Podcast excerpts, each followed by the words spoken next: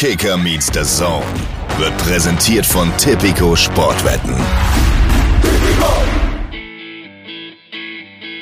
Kicker meets the Zone, der Fußball-Podcast mit Alex Schlüter und Benny Zander.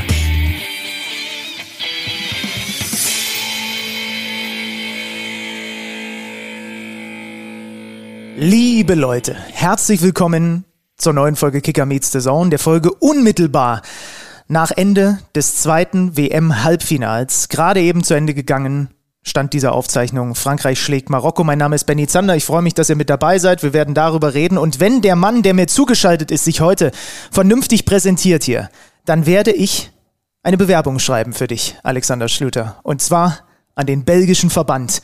Und zwar suchen die einen Nationaltrainer in Vollzeit, der weiß, wie man gewinnt. Und du musst mich heute in den kommenden 60 bis 90 bis 120 Minuten davon überzeugen, dass du der Mann bist, der Roberto Martinez beerben wird. Hallo. Schönen guten Tag. Ich kann schon mal ins Rennen schicken. Ich spreche die vorausgesetzten Sprachen. Äh, was, was ist das hinterfließend, was man in, Be in Bewerbungen immer schreibt, wenn man schon einmal in einem italienischen Eiscafé oder in einem Tapasladen war oder so? Äh, ja, da, ähm, da gibt es so ein genaues Wort. Ne? Ja, ja. Ah, da komme ich jetzt auch gerade nicht drauf. Wo, wo, du weißt, wenn das geschrieben wird, kannst du streichen als Chef. Fließend zählt, Native ist noch besser und alles andere ist nur ausgedachter Scheiß. Ja, Aber das heißt, du sprichst kein fließendes äh, Flämisch. Grundkenntnisse, hier steht's. Grund Wie steht's um deine ja. Flämisch-Grundkenntnisse? Ja, Französisch, Flämisch, Grundkenntnisse, aber nicht darüber hinaus, ja.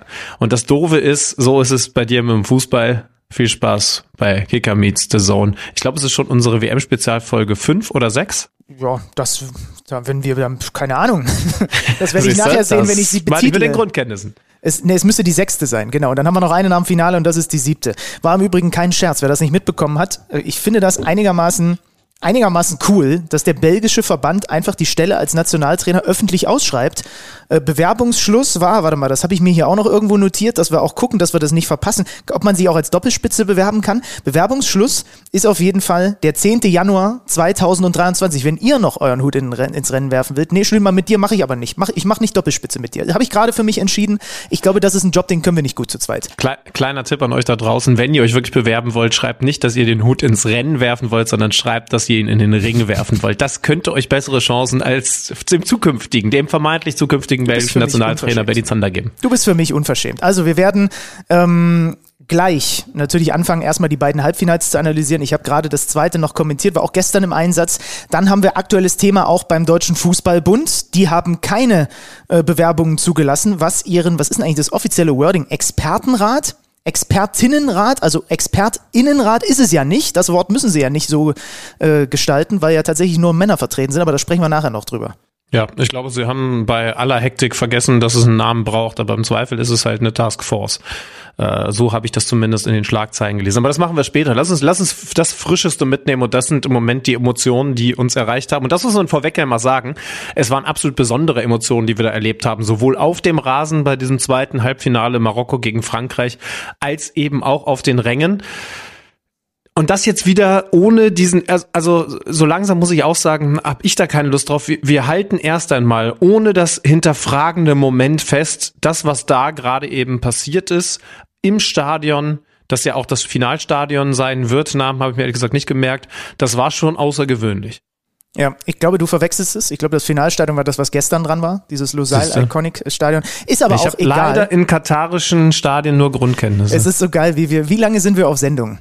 Vier Minuten und weißt du, was wir beide seitdem machen? Erstmal immer nochmal den Fehler des anderen herausstellen. Zander hat sich versprochen, wird nochmal wiederholt. Schlüter hat einen falschen Fakt dabei, wird natürlich sofort in die Wunde reinge äh, reingebohrt.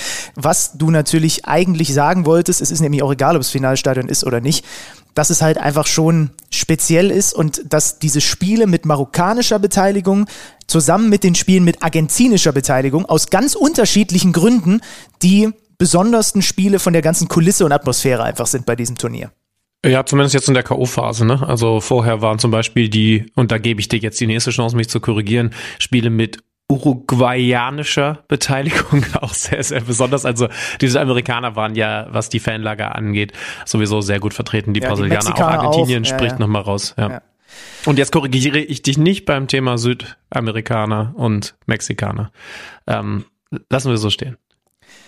Ähm, sie sind jetzt am Ende nur im kleinen Finale. Aber das ist trotzdem, ich glaube, aus marokkanischer Sicht kann man das trotzdem so nennen. Also natürlich, ich habe es auch dann gesagt, die, die sind jetzt mal, die sind jetzt eine Nacht traurig. Hast du das mitbekommen, dass wirklich da angeblich bis zu 200.000 Marokkaner vor Ort gewesen sind. Also nicht im Stadion, ne? aber einfach natürlich der Großteil einfach dort um das Stadion herum, um im Zweifel, wenn das geklappt hätte, da die, da die größtmögliche marokkanische Party außerhalb Marokkos zu feiern. Ja, äh, also es war völlig es, es war für das Turnier schon gemalt. Und nochmal, Lasst uns das einmal festhalten, ohne diesen Aber-Gedanken, der wichtig ist, ne? Aber für den Moment jetzt, weil, weil die Marokkaner können jetzt in dem Moment nichts dafür, dass diese WM gekauft ist und dass diese WM unter so vielen beschissenen Umständen dort stattfindet und, und überhaupt auch vorbereitet wurde. Aber für das Turnier selber ist es natürlich eine Wahnsinnsgeschichte, dass die Marokkaner als erstes afrikanisches Land im Halbfinale dabei sind. Und was ich, ich habe es gerade auch auf Twitter nochmal geschrieben, weil es mir doch irgendwie besonders wichtig gewesen ist, was ich an diesem Außenseiter, und da nehme ich jetzt schon ein bisschen was vorweg, wir fangen natürlich gleich wie immer bei Minute Null an, was ich an diesem Außenseiter so besonders finde, ist, dass er nicht spielt wie der klassische Außenseiter, dass er eben nicht dieses griechische hinten rein und vorne hilft Gott Charisteas spielt, sondern dass er ein Außenseiter ist, der aber am Ball trotzdem ein besonderes Selbstbewusstsein hat. Und das macht ihn überhaupt erst zum Überraschungsaußenseiter. Und das, das, das, das muss ich übrigens auch vorwegnehmen. Das war das, was mich jetzt an diesen beiden Halbfinals sehr versöhnt hat, nachdem wir schlechte Achtelfinals erlebt haben, nachdem wir gute Viertelfinals, teilweise gute Viertelfinals erlebt haben. Und dann haben wir hier drüber geredet, ist es jetzt eigentlich cool für die Halbfinals, dass es bei diesen tollen Viertelfinals diese beiden Überraschungen gegeben hat, mit Kroatien kommt weiter und Marokko kommt weiter. Nach dem, was heute passiert ist, sage ich ja. Über gestern reden wir natürlich gleich noch. Die große Frage in der, oder zu Beginn war erstmal aufstellungstechnisch, bei den Franzosen eigentlich relativ klar. Dann kamen allerdings die Meldungen rein, ne? Uh, Upamecano und Rabiot jeweils angeschlagen, deswegen aus der, aus der Startelf rausrotiert, dafür ein Konaté reingekommen, der ein überragendes Spiel schon wieder gemacht hat, dafür ein Fofana reingekommen.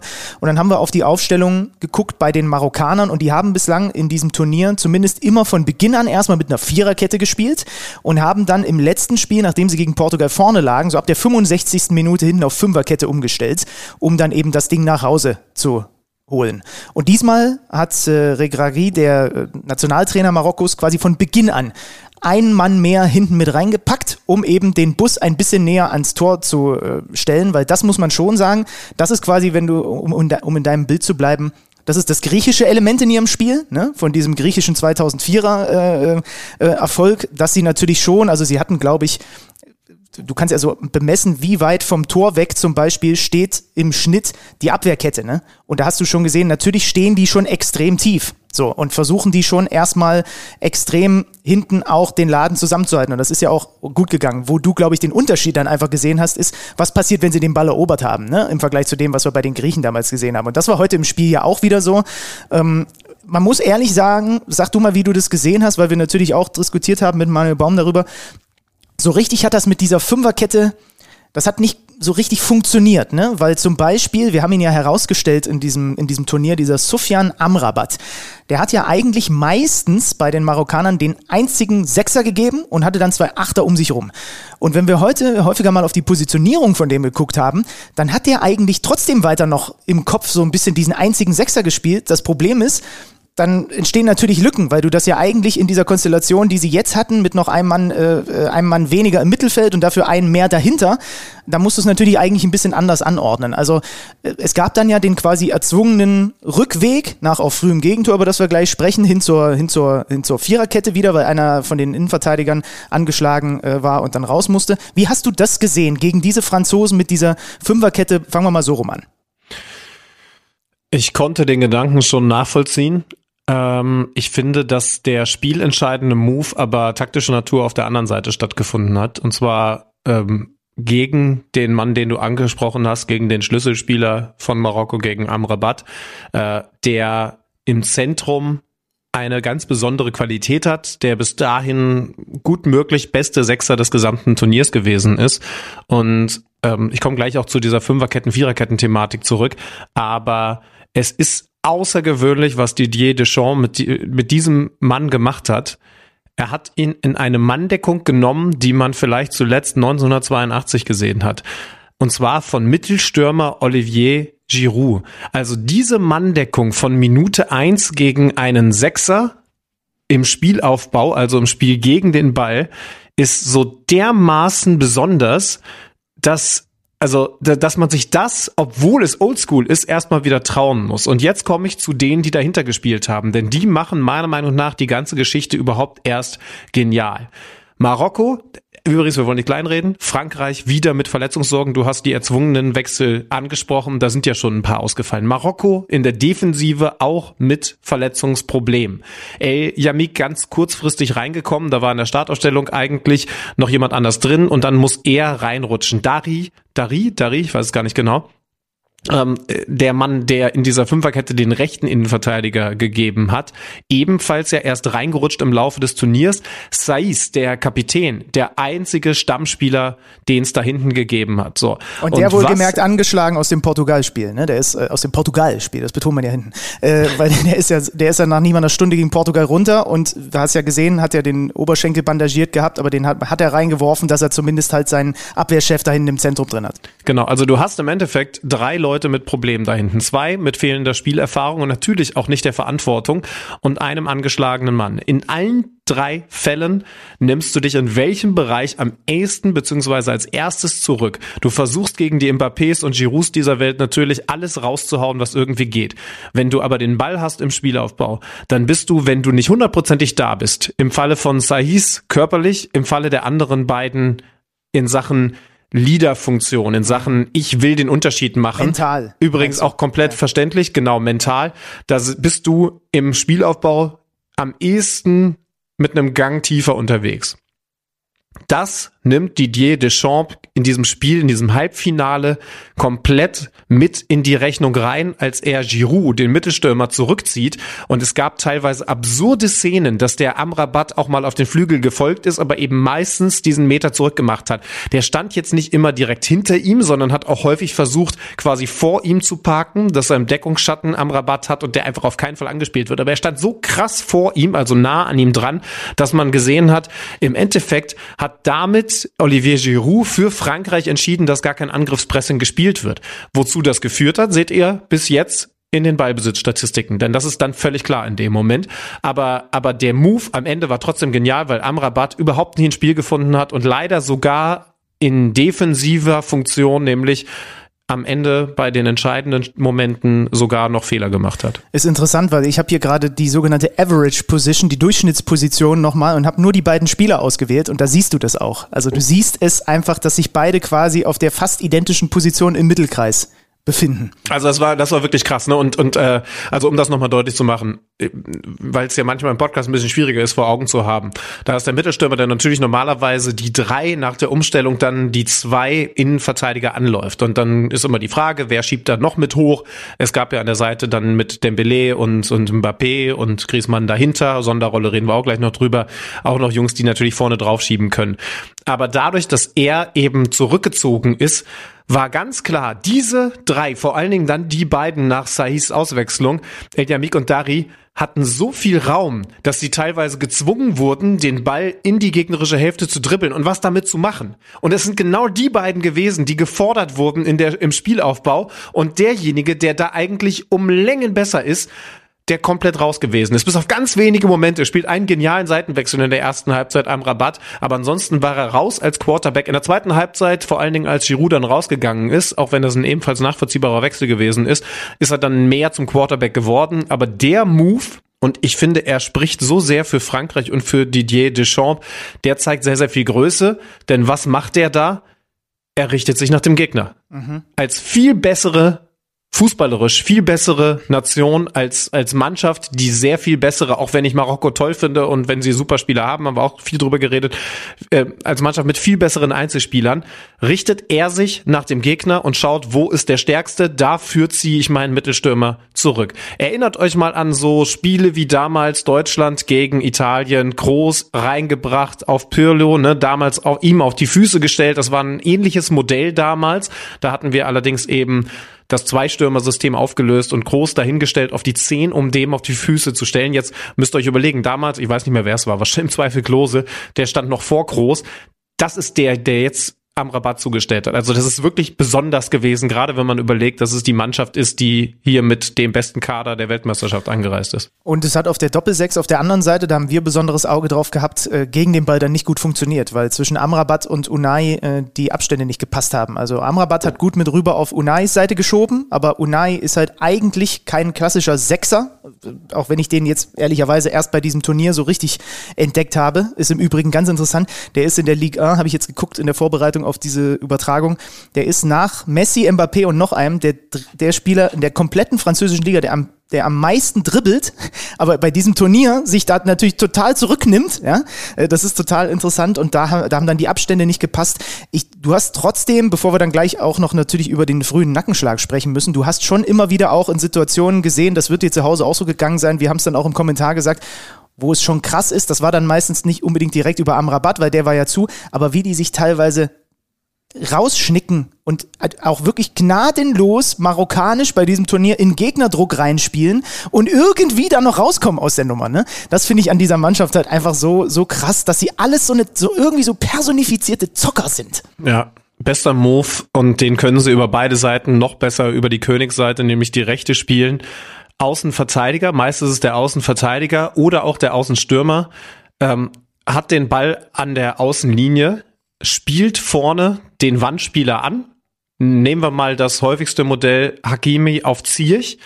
Und Hakimi entscheidet mit seinem Laufweg, ob er zum Doppelpass die Linie runterprescht oder ob er in die Mitte zieht und den Ball direkt wieder klatschend in die Mitte bekommt und dann setzt sich Zierich nach außen ab. Also Kleingruppenspiel, das gefährlich ist, wenn du Schiss in der Buchse hast, weil dieser, dieser Steilklatsch natürlich in dem Moment immer zu einer Umschaltsituation beim Gegner führen kann. Aber wenn du das mit technisch so guten Jungs spielst, dass du den Gegner von Hakimi im Endeffekt den Gegenspieler immer wieder vor die verdammt schwierige Aufgabe stellst, ob der jetzt nach dem Pass schnell die Linie runtersprintet oder ob er jetzt in die Mitte zieht, dann ist es richtig, richtig gefährlich. Und da haben sie sich so häufig in zumindest günstige Positionen gespielt. Nicht in ganz, ganz viele krasse, aber, aber doch in mehrere gute Abschlusssituationen beziehungsweise Flankenpositionen. Dann stellt euch mal vor, ihr seid der Gegenspieler von Ashraf Hakimi, also der, der Linksaußen in dem Fall bei Frankreich. Der Ball wird hinter euch gespielt, also, also so quasi in die Halbposition. Dem guckt ihr nach. Und dann müsst ihr aber im Auge behalten, ob euer Gegenspieler jetzt links die Linie runtersprintet und so für einen Doppelpass da ist oder ob er in der anderen Richtung vorbeiläuft. Und das ist gar nicht so vom ganzen Blickwinkel, vom, vom Schulterblick her gar nicht so leicht zu machen und hat die Franzosen, wie ganz viele davor, immer wieder vor Probleme gestellt. Viereinhalb Minuten sind gespielt. Ich habe hier gerade das Standbild vor mir. Raphael Varan hat den Ball. Alle bis auf Hugo Loris sind in der marokkanischen Hälfte drin. Die Marokkaner sind sortiert mit Zwei Ausnahmen. Unai steht nicht dort auf der Doppelsechs, wo er stehen muss. Kommen wir gleich noch zu. Der spielt nämlich bei dem ersten Gegentor auch eine Rolle.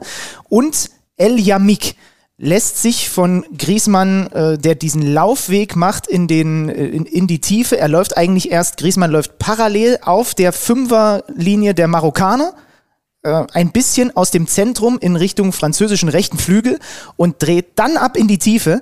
Der Ball von Varan kommt als Durchstecker und äh, Eliamik entscheidet sich, ich versuche den Ball zu grätschen, statt mit Griesmann mitzugehen. Und äh, ist dann komplett aus dem Rennen genommen. Griesmann läuft alleine in den 16er rechts rein. Und dann haben die Franzosen zweimal Glück. Ball auf Mbappé, der wird abgeblockt beim ersten Mal. Mbappé schießt nochmal, wird nochmal abgeblockt. Und dann wandert der Ball links in den 5-Meter-Raum, ditcht einmal auf, geht immer weiter nach oben, sodass unser Eins, Schlütenmann, gar keine Möglichkeit gehabt hätte, den mit dem Fuß abzuschließen, weil der Ball immer höher wird. Aber Martial Arts Theo kann das Ding halt einfach mit dem Roundhouse-Kick an Bono vorbei in den Kasten setzen und es steht 1 zu 0. Und interessant in dieser Entstehung, bei diesem Querpass von Griezmann, kommt der Unai, der viel zu spät reagiert und viel zu spät auch checkt, ey, ich bin hier eigentlich Teil der Doppelsechs. Ich muss da viel schneller mit nach hinten reinschieben, kommt dann auch bei diesem zweiten Abschluss von Mbappé, habe ich extra nochmal drauf geachtet, kommt dann zu spät. Da ist Glück dabei, sie blocken den ersten, blocken den zweiten und dann fällt der Ball Theo genau vor die Füße und wie gesagt, der Abschluss ist extrem anspruchsvoll. Und Frankreich, und ich wiederhole mich, ich habe es gefühlt bei dieser WM im Live-Kommentar schon 17 Mal gesagt und sage es in diesem Podcast zum, zum fünften Mal, Frankreich geht mit der ersten Chance in diesem Spiel eiskalt in Führung. Hältst du den kleinen Finger hin, beißen sie ihn dir ab. Ja, du hast die etwas besseren Highlights gefunden. Äh, in meinen Highlights, die ich jetzt hier vorliegen habe, sieht man diesen, diese erste Bewegung von, äh, von Griezmann zu spät und eben entsprechend auch, ich finde schon den größten Fehler, dieses, dieses Rausstechen, ähm, diese, diese 50-50 Entscheidung, die man im besten Fall dann immer richtig trifft als Innenverteidiger, die aber El Yamik da in dem Moment komplett falsch trifft, dass er eben sagt, ich versuche vor ihn zu kommen und er er löst damit natürlich die Position völlig auf und dann, dann verschiebt dann, sich alles rüber. Ne? Dann, genau, also dann, muss sich sogar alles rüber schieben. Äh, ja, wenn man klar. mal schaut, wie dann die Kettenbewegung ist, Hakimi muss weg von, von Theo und ist es auch völlig richtig, aber äh, da, das ist halt am Ende der, der das Tor frei macht. Lass mich noch kurz dir, wenn du es gerade nicht vor dir hast, zu Griesmann eine Sache beschreiben. Weil wenn du es nicht siehst, der ist eigentlich von Eljamik gedeckt. Er kommt aus dem Rücken von Eljamik. Er kommt aus dem Abseits. Genau. Wobei und, der Lauf äh, Absicht ist, ne? Also genau. Ja, ja, aber lass mich und dann was was dann passiert ist, er kommt aus dem Rücken, ist dann kurz vor Eljamik und in dem Moment, in dem er vor Eljamik ist und andeutet, dass er jetzt in den Zehnerraum kommt, um den Ball nach außen klatschen zu lassen, anzunehmen, sich aufzudrehen oder was auch immer. In dem Moment zeigt er, ich bilde mir zumindest ein, dass ich es hier sehe, an, während Eljamik das nicht sehen kann, spiel ihn lang. Und Eljamik spekuliert komplett auf, ah, ich muss da hin, weil der darf, der darf den Ball da nicht annehmen, der darf ihn nicht klatschen lassen oder der darf sich nicht aufdrehen dort. Also Griesmann leitet im Grunde genommen Varan dahin, in diesen, in, in diese Verlockung hineinzuspielen und äh, ja, äh, beschwört damit mal wieder auf Antoine Griesmann äh, Art, ich habe ihn ja gelobt über den grünen Klee schon in der letzten Folge, dieses Tor herauf. So, und jetzt, jetzt kriege ich es auch. Äh, also es ist super, super interessant. Es ist ganz interessant zu sehen. Ja, naja. und natürlich auch, äh, wer, wer, spielt denn den Pass eigentlich? Varan. Varan, ja. Sorry, hast du auch schon gesagt. Äh, der ist natürlich auch genau dahin zu spielen. Ne? Also äh, spielen sie dann spielen sie dann eiskalt gut und trotzdem müssen wir natürlich äh, auch dann später noch mal drüber reden, dass dass der Ball dem Franzosen vor die Füße springt und sonst niemandem. Aber genau, das haben sie sich in diesem Turnier das ganze Turnier über schon irgendwie erspielt und erarbeitet. Äh, die Marokkaner dann für mich mit einer ganz guten Reaktion nach diesem Rückstand, haben diesen einen Distanzschuss, wo Loris auch hin muss, der ganz eklig fällt von Unai. Ähm, aber die Franzosen, das war so krass. Ich habe hier 17. stehen, Giroud, dieser Pfostenschuss und 36. diese Doppelgelegenheit mit Mbappé und Giroud. 17. Ja, übrigens dicker Patzer von Saiz, direkt danach musste ausgewechselt werden. Genau, genau. Aber das, und im Endeffekt muss man sagen, da, da merkt ihr jetzt schon den Zeitraum, in dem wir uns da bewegen. Ne? Die Franzosen machen in der fünften Minute das 1 zu 0. Dann haben sie zwölf Minuten später die Chance aufs 2 zu 0, wenn äh, Giroud dann nicht am Pfosten scheitert. Und dann haben sie in der 36. nochmal zehn Minuten vor der Pause diese Doppelchance.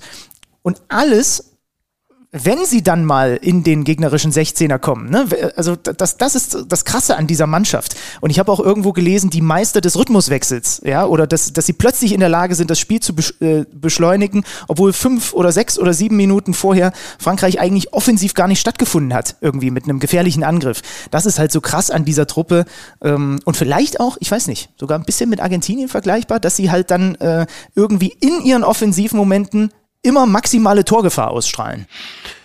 Ja, ähm, lass uns zum Abschluss nochmal drüber reden, vor allen Dingen auch wenn wir über das Finale, das dann da jetzt ansteht, reden, ähm, was das für zwei Mannschaften sind und wie cool du es eigentlich findest, dass Frankreich diesen Fußball spielt. Ähm, Gerade eben nochmal bei den äh, Lieblingswort dieser Woche, lieben Kollegen, Mertesacker und Kramer reingehört, die da durchaus unterschiedliche Meinungen Ah ja, zu diesem Thema ich, hatten.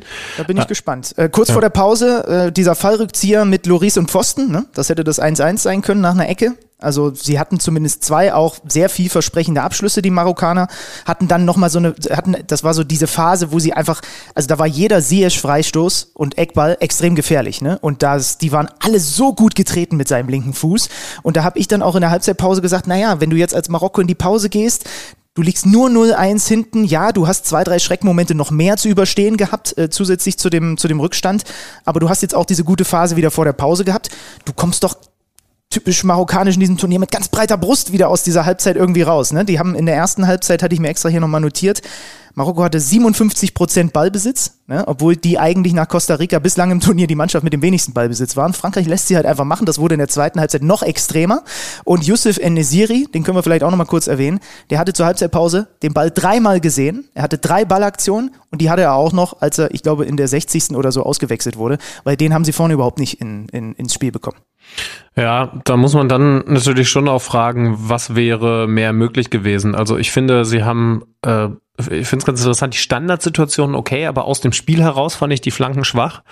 Bufal hat ein ja. schwaches Spiel gemacht. Ziyech finde ich ehrlich gesagt auch. Der war bei Standardsituationen auffällig, aber, aber er hat, er hat, also schwach wäre übertrieben, aber er hat wenig Unterschied kreiert und hatte so ein paar Situationen, in denen Frankreich es mal nicht geschafft hat, sonst extrem gut, was das angeht, aber in denen sie es mal nicht geschafft haben, ihn zu doppeln und, und diese Dribblings hat er alle vergeigt. Äh, in der zweiten Halbzeit ein ganz vielversprechendes, das er am Ende so über die Torauslinie trudeln lässt. Äh, und das ist natürlich das, wo Enesiri dann im Endeffekt im laufenden Spiel verhungert. Also genau. man muss ihn selber dafür kritisieren, dass er nicht so in der Lage war, wie Olivier Giroud zum Beispiel auf der anderen Seite dann auch mal ein bisschen Präsenz als Wandspieler zu zeigen, aber er wurde eben auch überhaupt gar nicht gefüttert. Ja. In der zweiten Halbzeit wird es dann noch extremer, weil wie gesagt, wir haben diese, diese Ballbesitzstatistik im Hinterkopf, sehen dann, okay, in Halbzeit 1 sind 57 Prozent und dann waren es, glaube ich, in den ersten 15 Minuten der zweiten Halbzeit, was ja auch ne, diese marokkanische Drangphase war, waren 70 Prozent Ballbesitz. Und das ist das, was dann schon auch besonders an den Franzosen ist die schert es halt nicht. Ja gut, dann hat halt Marokko, auch wenn wir der haushohe Favorit sind, dann haben die jetzt halt gerade 70 Prozent den Ball. Wir stehen da hinten drin. In die gefährlichen Räume kommen sie so gut wie nie. Es gab ein, zweimal so Flanken in Richtung Enesiri, ne, die er aber nie richtig abschließen konnte oder nie mit dem Fuß so richtig rankam. Und ansonsten verteidigt Frankreich da ja alles weg, was irgendwie in dieser torgefährlichen Zone passiert. Ne? Und dann, mein Gott, dann hat Marokko halt den Ball. Naja, plus sie sind die konterstärkste Mannschaft, Eben, die es im genau. Weltfußball wahrscheinlich je gegeben hat. Also, Spielt ihn ja eh noch in die Karten. Na, also, also sag mir eine Mannschaft, die jemals mehr Grundschnelligkeit in der Offensive hatte und zwar nicht nur in den, in, auf den Top-Positionen, die von Anfang an auf dem Platz gestell, äh, gestanden haben, sondern dann eben auch von der Bank kommen, ein Marcus Thuram, ein, ein Kolomoani, also äh, die kennen wir nun alle aus der Bundesliga gut genug das geben wir uns, sagen sie sich natürlich. Ne? Also, äh, ey, Raum sehr, sehr gerne. Und man muss ja auch ehrlich sagen, es gab ein, zwei Momente, übrigens sehr großzügige Regelauslesung von Cesar Ramos, dem Schiedsrichter. Also da gab es auch ein paar taktische Fouls, die die Marokkaner gemacht haben, um Kontergelegenheiten zu verhindern, die eigentlich mit Gelb hätten geahndet werden müssen. Aber äh, keine miese Leistung, nur finde ich eine etwas zu großzügige Spielleitung. Was in dieser Drangphase wieder auffällig war, und ich glaube, da werden die Argentinier genau hingeguckt haben, du erinnerst dich, was war auch das englische Mittel gegen Frankreich, ne? Der Rücken von Kylian Mbappé. Der einfach, in der zweiten Halbzeit war er ein bisschen tiefer positioniert, aber er macht halt einfach nicht mit. So. Und ähm, was dann passiert ist, war ganz interessant. Es ging ja fast alles eigentlich zu Beginn der zweiten Halbzeit über diese rechte Seite mit Hakimi und Ziyech und so weiter. Ne? Und es liegt halt einfach daran, dass Kylian Mbappé dort extrem eine extreme Flanke aufmacht für sein Team. Und die Flanke war komplett zu in dem Moment, als Giroud runtergeht, Mbappé in die Mitte kommt und Thuram diszipliniert den Linksaußen spielt. Und ab da ging dann halt auch über die Seite nichts mehr bei Marokko, übers Zentrum ging sowieso nichts, weil die äh, Franzosen das zugemacht haben. Und damit hat im Grunde genommen mit dieser Einwechslung äh, hat Didier Deschamps auch die, oder mit dieser Veränderung hat Didier Deschamps auch das letzte kleine Flämmchen ausgetreten. 65. Minute. Tyram kommt, Giroud geht dafür raus. Da war dann diese Manndeckung gegen Amrabat weg.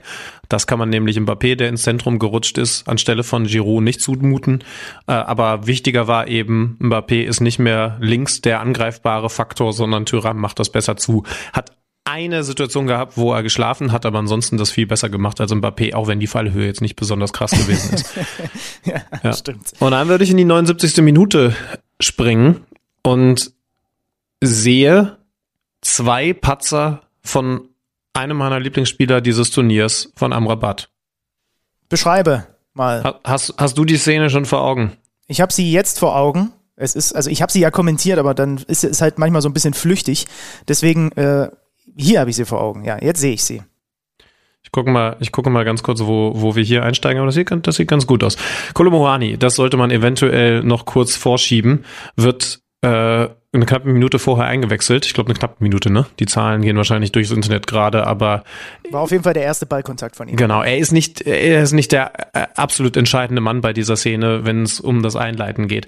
Also, was erst einmal wichtig ist, denn da geht's zu einfach, ist die Situation im Mittelkreis. Da macht Amrabat die Mitte auf, überraschenderweise, gegen Fofana weil er, ich, ich habe es jetzt leider mal, jetzt habe ich wieder die falschen Highlights gewählt, die steigen zu spät in die Szene ein, ähm, weil er vermutet, dass der der dribbelnde Franzose, ich weiß nicht welcher es gewesen ist, nach links rüberkommt und er könnte ihm ja da den Weg abschneiden, obwohl er eigentlich mit dem Duell nichts zu tun hat, denn da ist noch ein Mitspieler bei ihm dabei. Und und so entwischt ihm Fofana in die Mitte und es gibt nur so einen drei Meter Pass, aber auf einmal ist komplett die Sechserposition, der ganze Bereich offen und und äh, Fofana kann da eben andribbeln und Tempo machen. Jetzt muss man sagen, er läuft dann nicht durch und schießt eiskalt eins gegen null gegen den Torhüter ab, äh, sondern da ist dann eben auch noch sehr, sehr viel Möglichkeit, das wieder gut zu machen.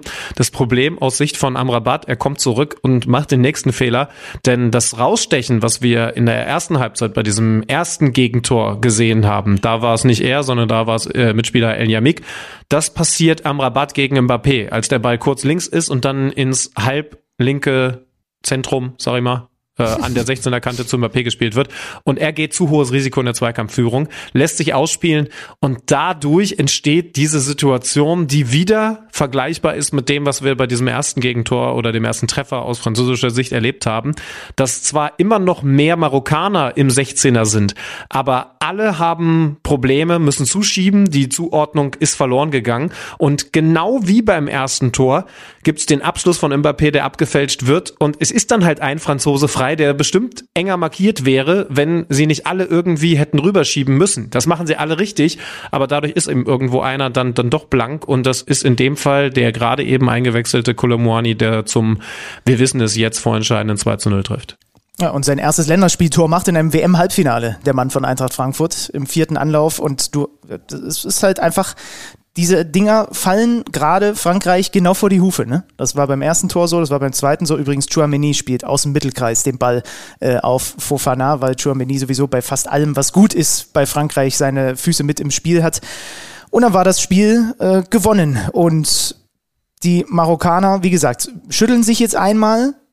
Bist du noch da, Schönmann? Ich bin noch da, ja.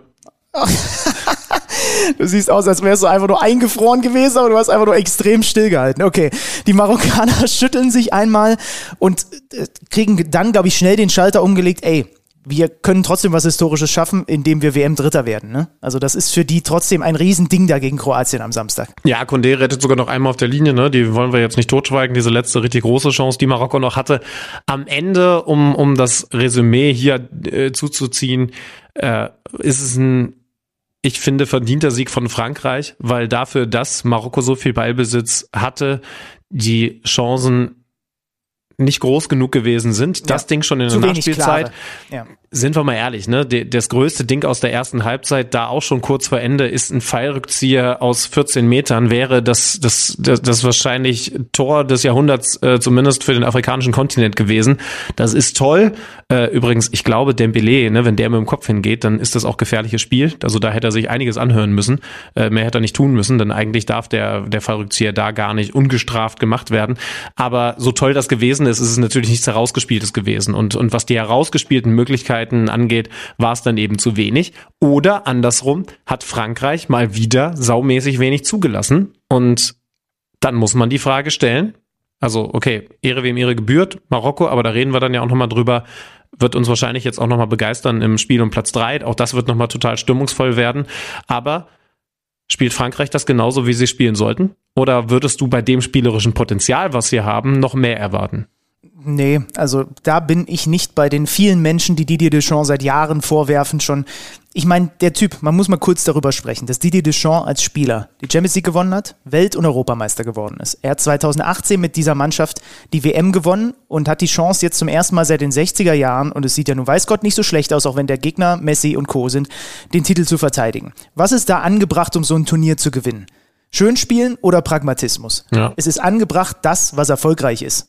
Naja, die Frage ist ja, ist beides erfolgreich, ne? Also, also könnte man nicht auch anders den Erfolg holen. Also jetzt, jetzt kann man glaube, natürlich so das Phrasenschwein bedienen und sagen, der Erfolg gibt ihm recht. Ich, ich finde, ich finde grundsätzlich, also erstmal musst du auch da nochmal hervorheben, dass sie enorme Verletzungsprobleme haben und äh, dass ein Rabiot als, als wichtiger, äh, ja, im, im Grunde könnte der auch für Kroatien im Mittelfeld spielen, so als ganz wichtiger, abgezockter Typ, der, der selten mal irgendeinen ja. falschen Lauf macht. Ja, ich, ich, ich mache schon langsam die Überleitung. Äh, dass der jetzt ausfällt, ist schon sehr, sehr bitter. Und dann muss ich ehrlich sagen, zum Spiel der Franzosen passt das, was sie da jetzt tun. Und übrigens, so extrem haben sie es ja gegen England auch nicht getan. Ne? Wie gesagt, es hatte ganz viel mit der Grundidee, für mich dem absoluten Schlüssel, dass Giroud gegen Amrabat spielt, zu tun gehabt. Aber ich finde, dass es einfach der erfolgsversprechendere Weg ist. Habt ihr eigentlich rausgefunden in den 90 Minuten, vor allen Dingen in den zweiten 45, was Griezmann für eine Position gegen den Ball gespielt hat? Also der ist ja sinnbildlich für das, was das Aufopfern und das hinten Arbeiten angeht. Der hatte, glaube ich, im eigenen Drittel, also im Verteidigungsdrittel, mehr Ballgewinne als in den letzten Jahren überhaupt Das Ballaktionen. Also das ist äh, Allein im eigenen 16er, ne, wie häufig er da geklärt hat. Also das ist einfach unglaublich, was der da spielt. Und Frankreich steht im Finale und vielleicht verteidigen sie diesen Titel gegen die Argentinier, über die wir jetzt sprechen, oder? Ja, Oder hast du noch was? ähm, nö. Nö, ich glaube, wir können, wir können über das, was gestern passiert ist, reden. Also, Argentinien schlägt, da müssen wir nicht äh, groß drum rumreden. Am Ende die Kroaten, das war so die zweite Cinderella-Story. Sie waren nicht ganz so Cinderella-ig wie Marokko, weil äh, Kroatien, muss man einmal dazu sagen, und diese Zahl finde ich halt so krass. Das ist ein 4 Millionen Einwohnerland und die haben bei Weltmeisterschaften in den letzten Jahren so dermaßen äh, abgeliefert ja, und standen jetzt zum, ich glaube, dritten Mal in einem Halbfinale und äh, verlieren am Ende mit 0 zu 3 gegen die Argentinier und ähm, können trotzdem, auch da haben wir gesagt, können trotzdem bislang so dermaßen stolz sein auf dieses Turnier. Ich meine, 4 Millionen, wir haben 80 Millionen, da musst du allein mal überlegen, wie viel weniger an, an, an, an Jungs und Mädels hast, die du durch den Nachwuchs überhaupt nur schleifen kannst, die dann nachkommen. Ne? Das, ist ja, das ist ja tatsächlich dann einfach äh, mathematisch einfach natürlich ist die Wahrscheinlichkeit geringer, so dass du einfach eine so große, Also das ist eine eine so große Anzahl an so tollen Fußballern rausbringst. Wir können gleich noch drüber sprechen. Es gibt so ein, zwei Positionen, wo ihnen ein bisschen was fehlt, wo sie, wo, wo es gut wäre, wenn noch ein bisschen mehr nachkommt. Trotzdem, unterm Strich, Argentinien schlägt Kroatien mit 3 zu 0. Vor dem Spiel war das Interessante, die Argentinier gehen im Vergleich zum Niederlandespiel wieder zurück auf ihre Viererkette, haben dafür aber im Mittelfeld eigentlich nur zentrale Spieler. Enzo Fernandes, das ist übrigens der, der vielleicht, ja, Chouameni dürfen wir auch nicht vergessen, aber der Amrabat auch noch den Titel äh, Sechser des Turniers äh, streitig macht. Ne? Äh, Paredes, De Paul und McAllister. Wir haben vorher di diskutiert, wie macht das? Macht das vielleicht in einer Raute, um irgendwie äh, da ein oder einer kümmert sich nur um Modric oder einer ist die ganze Zeit nur auf Brozovic oder was auch immer. Am Ende ist es eine flache Vier gewesen so äh, und davor halt wieder Messi überall und äh, Julian Alvarez, über den Namen werdet ihr gleich noch ein paar Mal hören. Aber das war so das, das taktisch Interessante aus argentinischer Sicht. Und die Kroaten spielen es so, wie äh, man es in diesem Turnier von ihnen kennt, also mit diesem brutalen Dreier-Mittelfeld, was man auch in den ersten Minuten wieder wirklich als brutales Dreier-Mittelfeld erkennen konnte, wie die da Fußball spielen. Perisic über die eine Seite, Pasalic über die andere Seite und Kramaric und das ist für mich so ein bisschen die Position, äh, wenn sie die noch ein bisschen anders besetzt hätten, dann wäre vielleicht auch noch mehr drin gewesen, äh, was nichts gegen Kramaric ist, aber dann ist es halt trotzdem WM-Halbfinale äh, ganz vorne drin. Also das einmal so, so sind sie im Grunde genommen aufgestellt. Es ist ja schon die goldene Generation. Da jetzt zufälligerweise auch noch ein Davor Schuka, der einfach 15, 20 Jahre später geboren wurde, das wäre natürlich perfekt. Aber äh, du hast es richtig zusammengefasst. Das Mittelfeld ist da natürlich auch Prunkstück. Äh, ich kann schon mal vorwegnehmen, Pasalic ist derjenige, der am deutlichsten für mich abgefallen ist. Sogar noch mehr als Kramaric, obwohl der eben auch äh, nicht das Niveau hat von den anderen vier, die, die mich, also den könnte ich verdammt viel beim Fußballspielen zu gucken und bin jetzt wieder happy gewesen. Das ist dann doch ein, also das muss ich schon ehrlich mal sagen. Also Kroatien, Perisic mit einer Sonderrolle nochmal, du weißt, wie gern ich den habe. Auch da geht's ja um das, was der zusätzlich auch noch gegen den Ball tut. Aber Kovacic, Brozovic und Modric, die darfst du, wenn du Fußballfan bist, nicht scheiße finden. Und ich sage dir, übrigens auch im Vergleich zur deutschen Nationalmannschaft, weißt du, was die besonders macht, weil wenn du die drei Halunken treffen würdest in der Kneipe, sie würden dich hier so in diesem, in, in dieser, in dieser Zeitungsecke im Schach abziehen. sie würden dich im Hinterzimmer beim Skat über den Tisch hauen und sie würden vorne auch noch die Kneipenschlägerei gegen dich gewinnen, weil sie das alles einfach beherrschen. Und äh, jetzt muss ich auch sagen, in diesem Spiel Brozovic musste ja auch verletzt raus. Äh, nicht der Faktor. Kovacic, finde ich, hat ein überragendes Spiel gemacht. Man sieht dann natürlich immer die Gewinnermannschaft und alle sprechen über Messi. Aber was Kovacic in diesem Halbfinale gegen dieses Mittelfeld, das der gegnerische Trainer auf den Platz schickt, um genau diese Stärke zu nehmen, athletisch, intelligent macht, ist sensationell. Und ich glaube, dass ein Modric ein gutes Spiel macht, ist jetzt auch fast schon keine Überraschung mehr. Wir müssen natürlich bei diesem Spiel darüber reden, dass wir eigentlich all die Sätze, die wir jetzt über das Mittelfeld verloren haben, auch über die beiden Innenverteidiger gesagt haben. Bis zu diesem Spiel, in diesem Turnier. Und ja. ausgerechnet Guardiol, wahrscheinlich der beste Innenverteidiger des Turniers bis dahin, erwischt einen rabenschwarzen Tag. Ja, die Kroaten haben wirklich er gute erste 20 Minuten, ne? gewohnt ballsicher, gewohnt balldominant, zocken sich eben auch, was wir gerade auch über die Marokkaner gesagt haben, aus Situationen raus, über Kovacic, erzeugen keine Torgefahr daraus, das muss man dazu sagen. Und dann so ab Minute 23, 24, 25 wird Argentinien spürbar besser, ist mehr im Spiel drin. Und dann kommt die 32. Minute. Und plötzlich ist Julian Alvarez durch, daraus entsteht ein Elfmeter. Über das Foul reden wir gleich, aber wir reden erstmal über das, was davor passiert. Nämlich ein, wir haben es uns wirklich tausendmal aus 500 Millionen gefühlten Winkeln angeguckt, ein Abstimmungsfehler einfach zwischen Lovren und Guardiol. Ne? Enzo Fernandes hat den Ball im Mittelfeld und hat, was habe ich so schön gelernt, das nennt man, wenn man ohne äh, Gegnerdruck da den Ball spielen kann, einen freien Fuß das werde ich jetzt häufiger mal sagen, einen freien Fuß haben. Und dann ähm, habe ich erst noch, mein erster Impuls war, ah, Lovren, kann er den nicht einfach ins Abseits stellen? Einfach in Anführungsstrichen.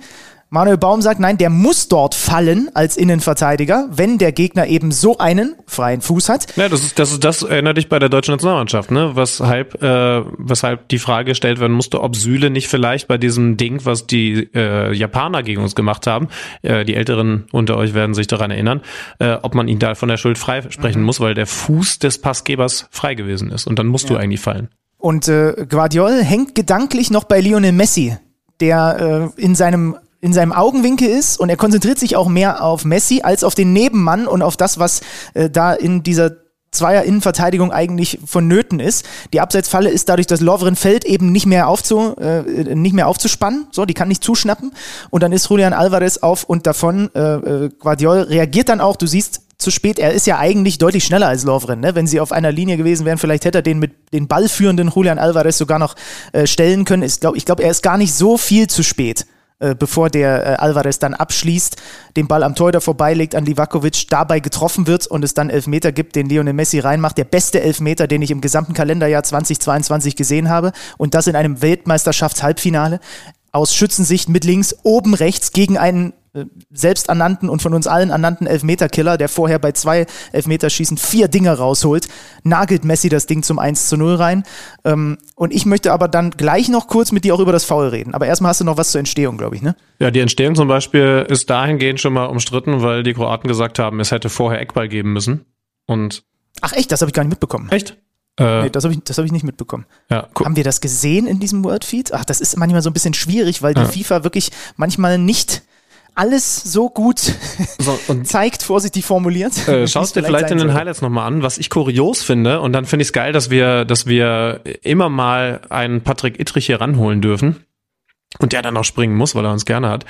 Äh, ich habe in dem Moment, als die Kroaten klar gesagt haben, das muss hier ein Eckball sein. Und wenn du mal schaust, sie gehen auch schon in den 16er und sagen, yo, der Ball, der wird so übers Tor gechippt. Und entweder das war ein absichtlicher Chip oder eben ein abgefälschter Torschuss, der deswegen überhaupt nur drüber weggeht. Äh, die sind dann sehr überrascht, aber weil es da so eine Deflection gegeben haben müsste, denke ich mir, ist das nicht genau der Moment, wo der Chip im Ball eigentlich hilft? Also, das ist doch, mhm. da, ne, die, also es hätte, es, es muss, also, sie müssen also erkannt haben, dass es kurz hintereinander einen Doppelimpuls gegeben hat, nämlich vom kroatischen Schützen, ich weiß gar nicht mehr, wer es gewesen ist, und dem Argentinier, der ihn abgefälscht hat. Ich habe jetzt auch nicht genug Bilder, die beweisen, dass auf jeden Fall ein Abfälschen da war. Und vertraue jetzt einfach mal auf das, was wir da Neues haben, nämlich diesen Chip im Ball, womit sie das eigentlich schnell klären müssten. Nur, wenn ich ganz ehrlich Aber bin. dafür ist er doch gar nicht da, oder? Genau. Ich glaube, dafür ist er nicht da, ne? Weil sie wissen ja nicht, dass danach ein Tor fällt und sagen ja jetzt nicht bei jedem Mal, oh, gibt Eckball, habt ihr schnell mal kurz die, die, die Impulskontrolle äh, da. Ich glaube, dass sie das nicht gecheckt haben. Äh, unter anderem äh, Borna Sosa hat sich später sehr drüber beschwert, dass das eigentlich kein Abstoß gewesen wäre und sich daraus eben überhaupt nur die Torchance äh, entwickelt.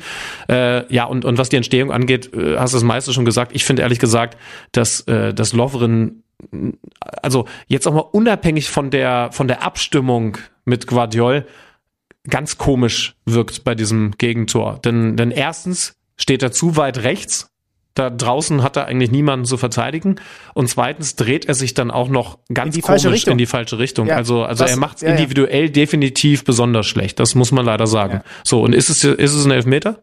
Äh, Für mich ist eher kein Elfmeter. Ich weiß, alle anderen, Patrick Ittrich, m- äh, Manuel Gräfe, Colinas Erben, willkommen zurück übrigens auf Twitter, äh, sind sich, sagen, das ist ein Elfmeter.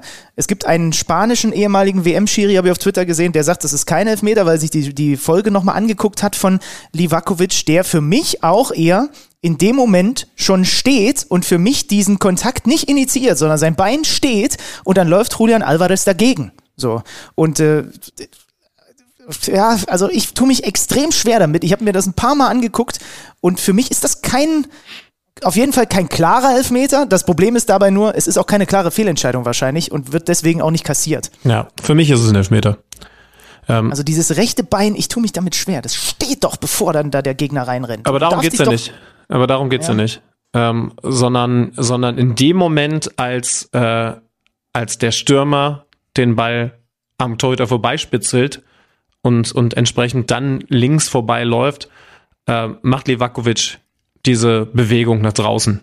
Also, also das rechte Bein schnellt als Reaktion darauf raus. Und er macht sich nicht einfach nur breit und lässt sich dann umlaufen, sondern das rechte Bein in dem Moment, als, als der, als, äh, als Alvaro den spielt, ist, ist das alles noch nicht stehend. Und, und deswegen finde ich den Elfmeter Ja, richtig. du hast recht. Wenn ich jetzt hier drauf gucke, okay, dann, ich hatte zu wenig offensichtlich darauf geachtet, wann spielt der Alvarez eigentlich den Ball. Das Bein steht später. Okay, gut. Dann ist es für mich zumindest keine klare Fehlentscheidung. So, und Messi macht das Ding auf eine überragende Art und Weise, wie gesagt, rein. Dann haben die Kroaten später eine Ecke, aus der fangen sie sich ein ganz, äh, ein, ein ganz bitteres Gegentor von Julian Alvarez. Das war jetzt kein Messi-Solo, sondern da war viel Glück dabei bei diesem Tor. Das ist übrigens das Kuriose, ne? Also da, da, also beim ersten Ding sagen sie, es hätte Eckball für uns sein müssen. Beim zweiten kassieren sie aus einer eigenen Ecke dann den Konter. Also hätte beim ersten vielleicht genauso passieren können. Kann sogar schon 3-0 stehen äh, zur Pause. McAllister hat noch die Chance, es geht mit 2-0 in die Pause, dann gibt's den Wex äh, Doppelwechsel bei den Kroaten. Ähm, da ist mir übrigens aufgefallen, ich weiß nicht, ob du das auch so wahrnimmst, ich finde, dass die Trainer bei dieser WM personell deutlich schneller und oft schon in der Halbzeitpause reagieren im Vergleich zur Bundesliga. Also jetzt da zum Beispiel Perisic dann auf hinten links. Ich, gefühlt sehe ich deutlich weniger Halbzeitpausenwechsel in der Fußball-Bundesliga als bei dieser Weltmeisterschaft. Ja, und ich sage dir was, ich finde, dass Kroatien in dem Fall hier falsch gehandelt hat. Ich finde nämlich, dass sie, dass sie nie wieder die Kontrolle zurückbekommen haben, die sie in den ersten 20, 25 Minuten hatten. Und das hat schon auch mit der kompletten Statikveränderung zu tun gehabt, dass ein Perisic nicht mehr vorne anspielbar ist, sondern, sondern häufiger eine tiefere Position hat, weil er eben da den Aushilfsaußenverteidiger gibt. Äh, gab dann ja auch noch fünf Minuten, auch, auch, äh, auch irgendwie ein bisschen, äh, bisschen komisch, obwohl, nee, das, ach nee, das war ja wegen der Verletzung.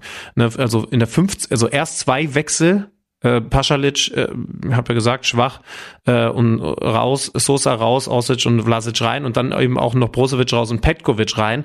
Der äh, Wechsel führt dann dazu, dass Kramaric auf die 10 geht, war da auch nicht besonders glücklich, aber sie bekommen einfach nicht mehr die saubere Spielkontrolle, die sie in den ersten 20, 25 Minuten hatten. Und dann finde ich es überreagiert. Äh, ist, ist jetzt schwer zu sagen, weil der, der Wechsel in der 50 wohl nicht äh, gewollt gewesen ist, weil Brozovic da verletzt raus musste. Aber ich habe in dem Moment auch schon gedacht, hui, das ist jetzt aber eine, eine, eine sehr mutige Geschichte. Und nur weil du vorne, also nur weil du sehr viel Offensive reinholst, heißt das ja nicht, dass dein Spiel drängender wird. Denn, denn in dem Fall hat es dazu geführt, dass das Mittelfeld zu schwach geworden ist und auch, auch die Außenverteidiger, also der Spielaufbau einfach nicht mehr so reingefunden hat, wie er in der ersten Halbzeit zumindest in der Anfangsphase sehr gut reingefunden hat. Also sehr, nicht sehr gut, aber sehr ordentlich. Messi hat dann eine Chance, die Livakovic noch hält. Und dann gibt es einen Einwurf für Argentinien. Ungefähr Mitte der eigenen Hälfte. Und Messi steht an der Mittellinie, ein Spieler steht vor ihm und dann steht Alvarez noch von zwei von den beiden Innenverteidigern abgedeckt. Und aus diesem Einwurf heraus entsteht, weil Alvarez klatschen lässt und Messi plötzlich ein 1-1 auf der Außenbahn gegen Joschko Guardiol, den besten Verteidiger laut Alex Schlüter zu Recht dieses Turniers, hat, äh, geht in eine 1 gegen 1 Situation und er nimmt den aber mal so dermaßen mit auf die Schulbank dort. Äh, dieser abgezockte Wicht, das ist ja unglaublich, wie er den mit zwei, drei Körpertäuschungen dann doch noch zur Grundlinie durchkommt, in einem Solo, wo ich erst gesagt habe im Live-Kommentar, es weht ein Hauch von Diego Armando durchs Stadion und dann habe ich mich korrigiert. Nein, das ist kein Hauch von Diego Armando, das ist Messi. Und es ist auch kein Hauch, das ist einfach Messi, der in diesem Moment passiert. Und ich muss mich revidieren. Ich hatte nach dem, oder nach dem Spiel gegen die Niederländer gesagt, für mich der Assist des Turniers. Na gut, vielleicht habe ich bis dahin gesagt. Denn das, was er da macht, natürlich nochmal ist nochmal ist noch mal eins drüber über diesen No-Look durch alle Beine durchpass. Ich habe ja zum Glück auch nur bis äh, zu diesem Halbfinale Abwehrspieler des Turniers du hast es ja Guardiola auch gesagt. gesagt. Ähm, das ist übrigens schon auch ein bitterer Fehler. Ne? Also ich mag die Reihenfolge, die wir jetzt hier unabgesprochen an den Tag gelegt haben. Erst einmal loben wir die Weltaktion von Messi und dann müssen wir aber natürlich schon auch sagen, Guardiola zahlt da Lehrgeld, denn ja, du kannst dich von Messi ausdribbeln lassen, aber nicht, wenn dein Nebenmann schon rechts von dir zur Hilfe kommt. Also sein Job ist in dem Moment, die Außenlinie zuzumachen und er verteidigt das 50-50. Ne? Also vielleicht, ich, ich gucke, dass er nicht rechts vorbeikommt, ich gucke, dass er nicht links vorbeikommt, aber wenn du das gegen Messi versuchst, dann passiert dir genau sowas. Und das wäre nicht nötig gewesen, wenn du in so einen Moment kommst. Ne? Das ist das, was ich vorhin gemeint habe, dass, äh, dass Frankreich ganz selten mal solche Situationen gegen Marokko zugelassen hat, die dann von Ziyech auch nicht gut genutzt wurden. Wenn du das gegen Messi zulässt, dann ist es schon bitter genug. In dem Moment haben haben sie es aber eigentlich nicht zugelassen, weil sie eigentlich Messi, nachdem der sich ja vorher schon mit diesem tollen Dribbling einmal Platz verschafft hatte, wieder gestellt hatten. Und nicht nur gestellt hatten, sondern sogar eine Überzahlsituation hatten. 3-0, Ding ist durch, 70. Minute, Doppelpack Julian Alvarez. Ähm, der, es gab ein schönes Foto, wie er noch ein Fanbild mit Messi gemacht hat, als er ganz klein war. Und jetzt trifft er an der Seite von Messi und schießt Argentinien ins WM-Finale. Es ist ein verdienter Sieg. Die Kroaten machen aus ihren knapp über 60 Prozent Ballbesitz nur zwei Schüsse aufs Tor, ein XG-Wert von 0,5. Und was bleibt von denen? Es ist das letzte Turnier gewesen von Luka Modric. Da verlässt ein ganz großer fußballerisch die Bühne. Äh, Livakovic haben wir schon gesagt, wird in eine Top-Liga wechseln. Ihnen fehlt für mich ein äh, Top-Stürmer vorne drin, die kannst du dir aber eben auch nicht backen, der auch mal so einen Ball festmachen kann in so einem Spiel. Ähm, Guardiol wird RB Leipzig extrem viel Geld bringen und jetzt heißt es Mission dritter Platz und dann eben dieses bis dahin überragende Turnier veredeln. Das ist das Besondere an diesem Spiel um Platz drei dass du einmal mit Marokko natürlich eine Mannschaft hast, die was ganz Besonderes schaffen kann. Und auf der anderen Seite Kroatien hast, die diese Ära, denn ich glaube leider, die wird dann vorbei sein mit dem Nationalmannschaftskarriereende von Luka Modric, auch gerne zumindest noch ver verbronzieren möchte. Und, und äh, deswegen geht's in dem Spiel um ein bisschen mehr als bei anderen Weltmeisterschaftsspielen um Platz drei.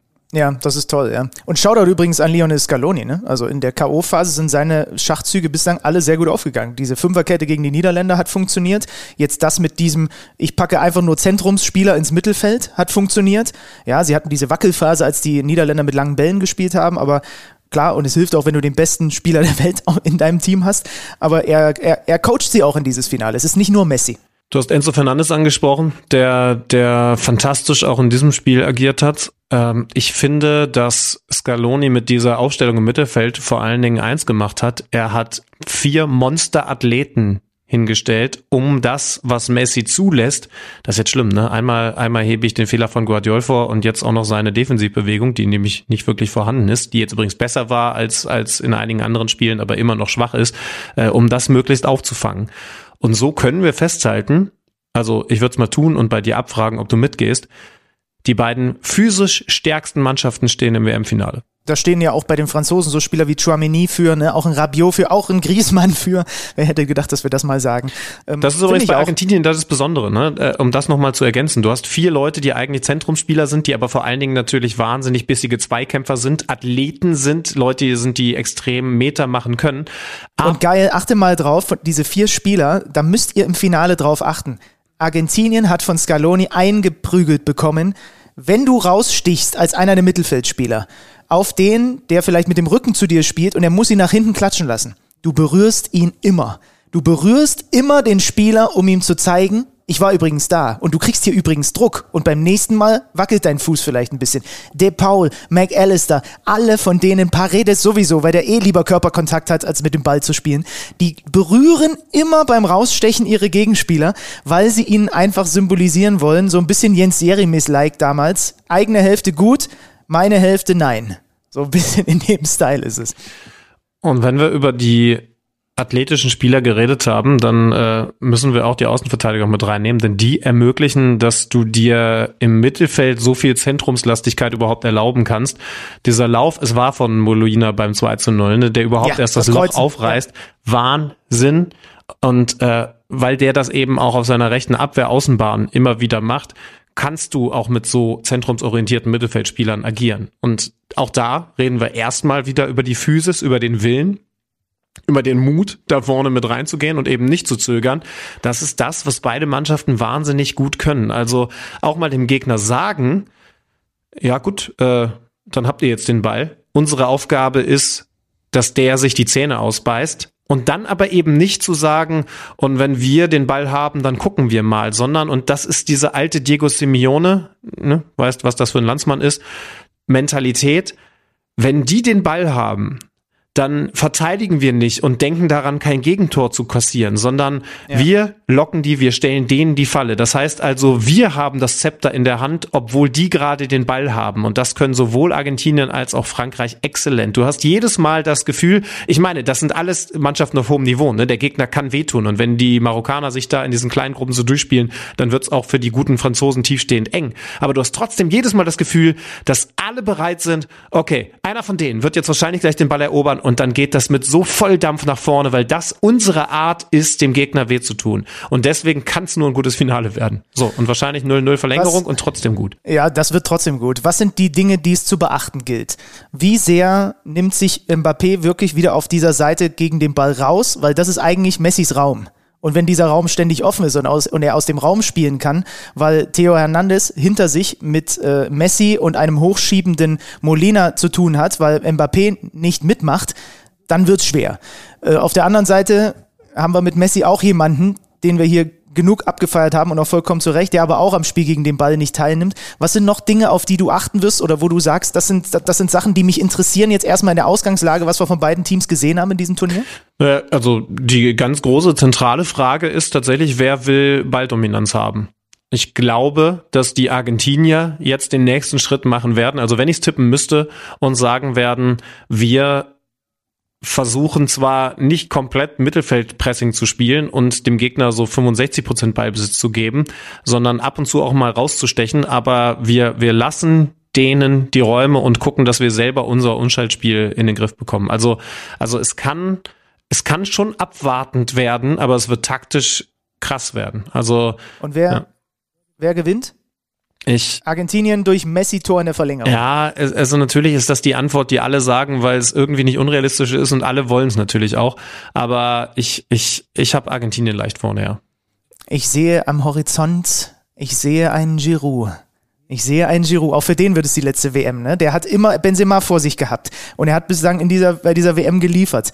So, ich habe jetzt auch also Mbappé heute ein bisschen gegen England wenig da ist auch noch, da sind auch noch viele Dinge drin. So und gerade wenn Molina, ne, das ist ja dann die Umkehrsituation, wenn Molina halt wirklich die Linie mit runter macht, das was zum Beispiel Kyle Walker bei den Engländern verboten gewesen ist, dann hat äh, dann hat der plötzlich auch Platz und es ist und diese argentinischen äh, Innenverteidiger, ein Otamendi und so, die hab, die sind schon auch nicht in jeder Situation brutal stabil. Dann hängt es natürlich viel auch von der Unterstützung vom Mittelfeld ab und so. Ach, es ist viel drin, es ist viel drin, aber ich sage, was sage ich denn jetzt? Du sagst Argentinien. Ich sage ich sage auch Argentinien. Ja. ja. Auf jeden Fall knapp, da sind wir uns eh einig. Und ich glaube, dass es wahnsinnig intensiv werden wird. Da kommt es tatsächlich auch sehr auf den Schiedsrichter an, wie, wie viel da zugelassen wird. Äh, Kroatien gegen Argentinien war jetzt am Ende nicht so eine Treterei, wie man befürchten konnte, aber trotzdem ging es natürlich hart zur Sache. Äh, schönerweise hat, hat der Künstler dann doch dem Spiel seinen äh, ich sag eher Pinsel als Stempel aufgedrückt, nämlich dem Messi, der stand da zum Glück noch mehr im Vordergrund als, als die, die äh, möglicherweise treten hätten können oder noch mehr treten hätten wollen. Aber, aber ich glaube, es wird, es wird enorm intensiv werden. Wie gesagt, es sind die beiden, es sind die beiden athletischen Mannschaften. Es sind, es sind zwei Mannschaften, die über schon sehr, sehr viele Parallelen verfügen. Das finde ich jetzt interessant an dem Spiel. Ne? Sie haben, also sie haben einen wahnsinnig guten Einzelspieler, Frankreich natürlich noch ein bisschen mehr. Sie haben einen funktionierenden Stürmer, der, der auch Defensivaufgaben übernimmt, der, der vor allen Dingen, äh, also bei Alvarez ist es ja das, das unglaublich viele Anlaufen und, und das läuferisch so sehr, sehr starke. Bei, bei Giroud war es jetzt die taktische Sonderrolle im Halbfinale.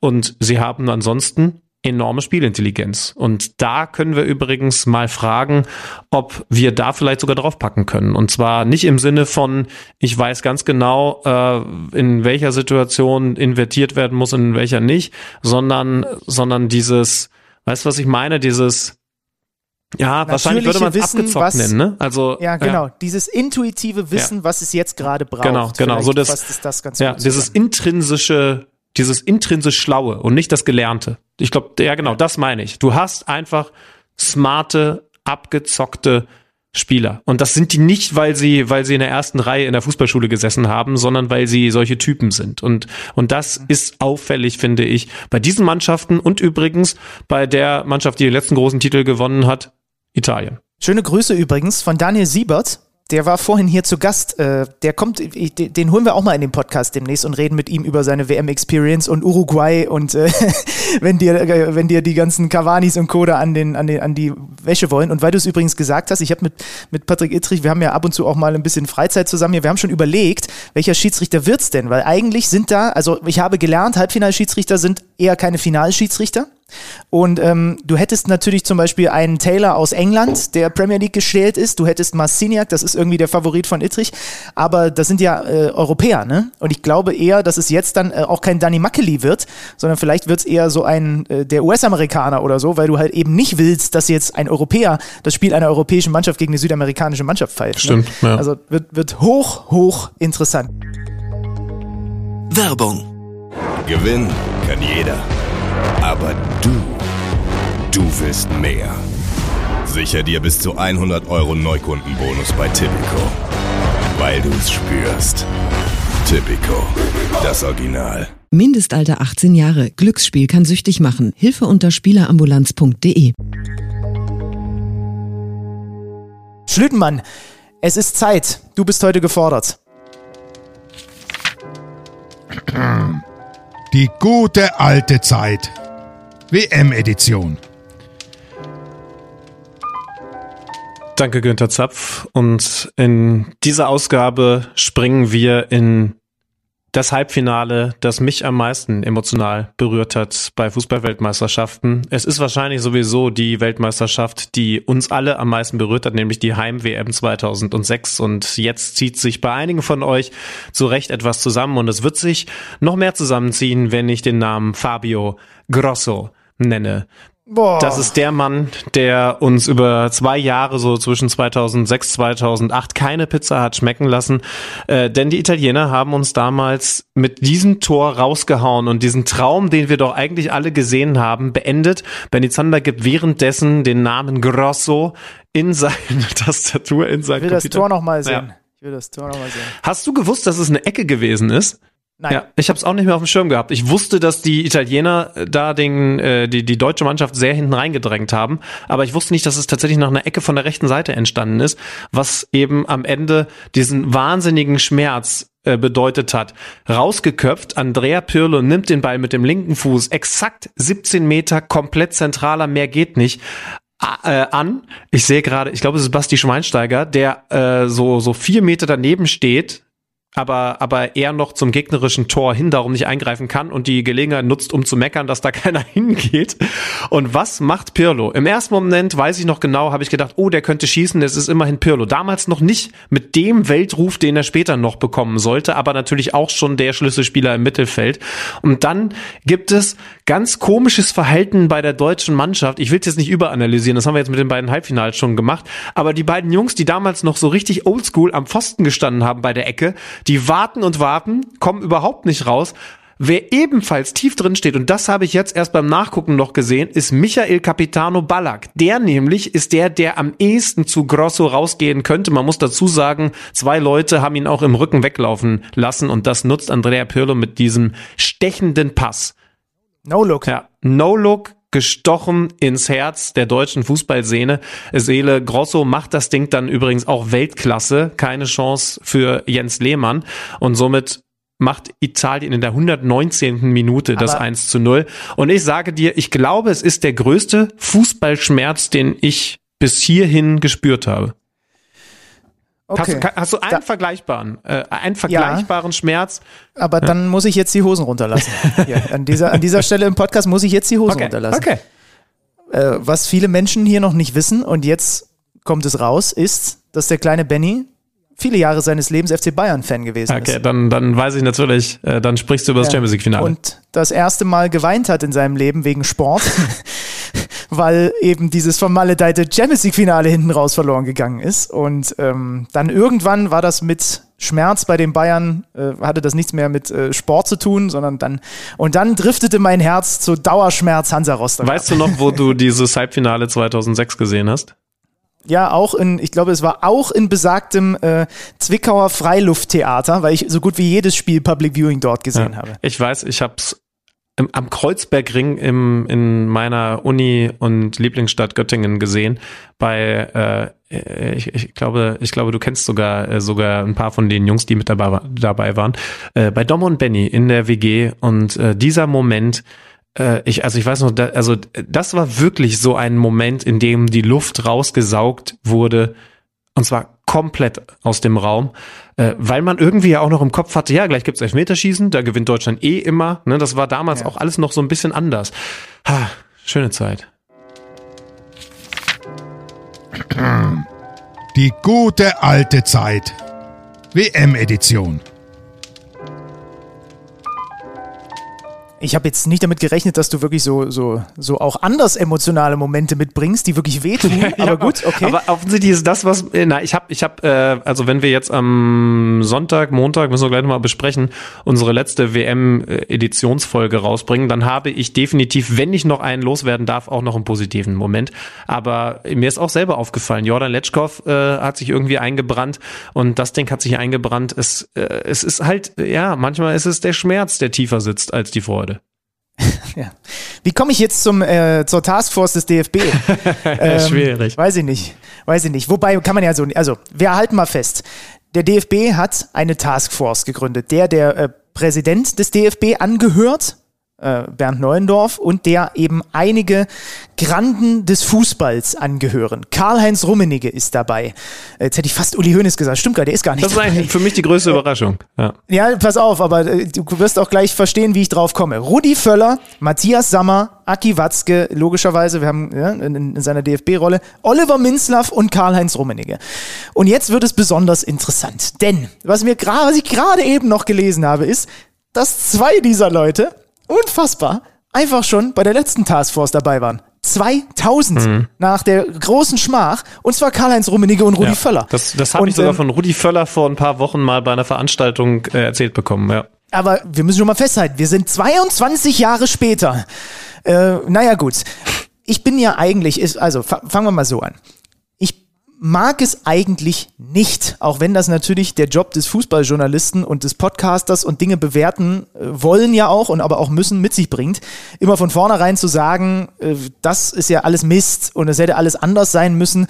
Nur sind mir halt sofort, als ich diese Bilder gesehen habe, einfach zwei Sachen aufgefallen. Vielleicht auch, weil ich in den letzten Wochen relativ viel Zeit mit Tabea Kemme verbracht habe und die auch einfach nochmal meinen sehr männlich geprägten Blick auf den äh, Fußball ein bisschen ich sag mal, zumindest versucht hat zu schulen, dass mir vielleicht auch mal manche Sachen auffallen, die wir gar nicht so wahrnehmen als Herren der Schöpfung. Zum einen, da ist keine Frau drin. Und zum anderen, das Durchschnittsalter liegt gefühlt, ich will den Herren nicht zu, zu nahe treten, aber bei 60 ist es nicht ganz. Aber es gibt keinen einzigen U50-Menschen in dieser Taskforce. Und das sind einfach zwei Dinge, die mir sofort aufgefallen sind. Ähm, ich, ich bin kein Fan davon, äh, irgendwie eine Diskussion anzufangen. Äh, jetzt, da müssen unbedingt Hälfte, Hälfte Männer, Frauen äh, drin sein, auch wenn das vielleicht als Zeichen mal ganz gut gewesen wäre. Ähm, und ich glaube, Martina Voss-Tecklenburg, die Bundestrainerin, kommt auch eigentlich dafür gar nicht in Frage, weil sie ja DFB-Angestellte ist, oder? Also das wäre, glaube ich, Quatsch, aber es ist ja nicht so, als hätten wir nicht genug Bundestrainerinnen vor ihr gehabt, die extrem erfolgreich gewesen sind und die vielleicht auch ein bisschen Erfahrung haben damit, wie man mit einer Mannschaft umgeht und Turniere erfolgreich gestaltet. Das ist Punkt Nummer eins und das sind alles ohne Frage ähm, äh, mit großer Fußballexpertise ausgestattete Männer, äh, die da äh, natürlich große Vereine führen oder geführt haben. Aber mir fehlt halt einfach ein bisschen der, die, äh, mir fehlt ein bisschen die Moderne um es mal hart zu formulieren. Kannst du verstehen, was ich meine? Ähm, ich kann es verstehen, aber äh, also ich hatte den Impuls auch, aber muss mich dann oder jetzt in dem Fall dann uns hinterfragen, wie kommen wir denn dazu, das zu kritisieren, wenn wir doch gar nicht wissen, was die eigentlich machen? Also was ist denn, was ist denn deren ganz klare Aufgabe? Deren ganz klare Aufgabe laut Karl-Heinz Rummenigge ist es, für eine erfolgreiche Europameisterschaft 2024 zu sorgen. Ja, also, Deswegen also es ist Beispiel, ja so undefiniert, wie es nur sein kann. Ne? Äh, genau. Pass auf, ich, ich werf dir das einmal hin und dann weißt du, worauf ich hinaus will. Keine Ahnung, ob die für den Bereich Nachwuchsförderung Richtung Nationalmannschaft verantwortlich sind. Keine Ahnung, ob die sich darum kümmern sollen, dass an den bei den bei den ähm, jetzt jungen Jahrgängen ein bestimmtes System gespielt wird, nämlich das gleiche wie im DFB oder nicht. Das weiß ich nicht, aber es gibt ja auch noch Leute darüber hinaus, die dafür verantwortlich sind und die mitentscheidend dafür sein werden, dass 2024 gelingt. Zum Beispiel der Bundestrainer, der jetzt nicht total jung ist, aber eben auch nicht total alt. Das heißt. Dazu ein noch zu findender Sportdirektor. Genau, ne? dazu ein noch zu findender Sportdirektor. Übrigens ein Team um Hansi Flick herum, das nicht so alt ist.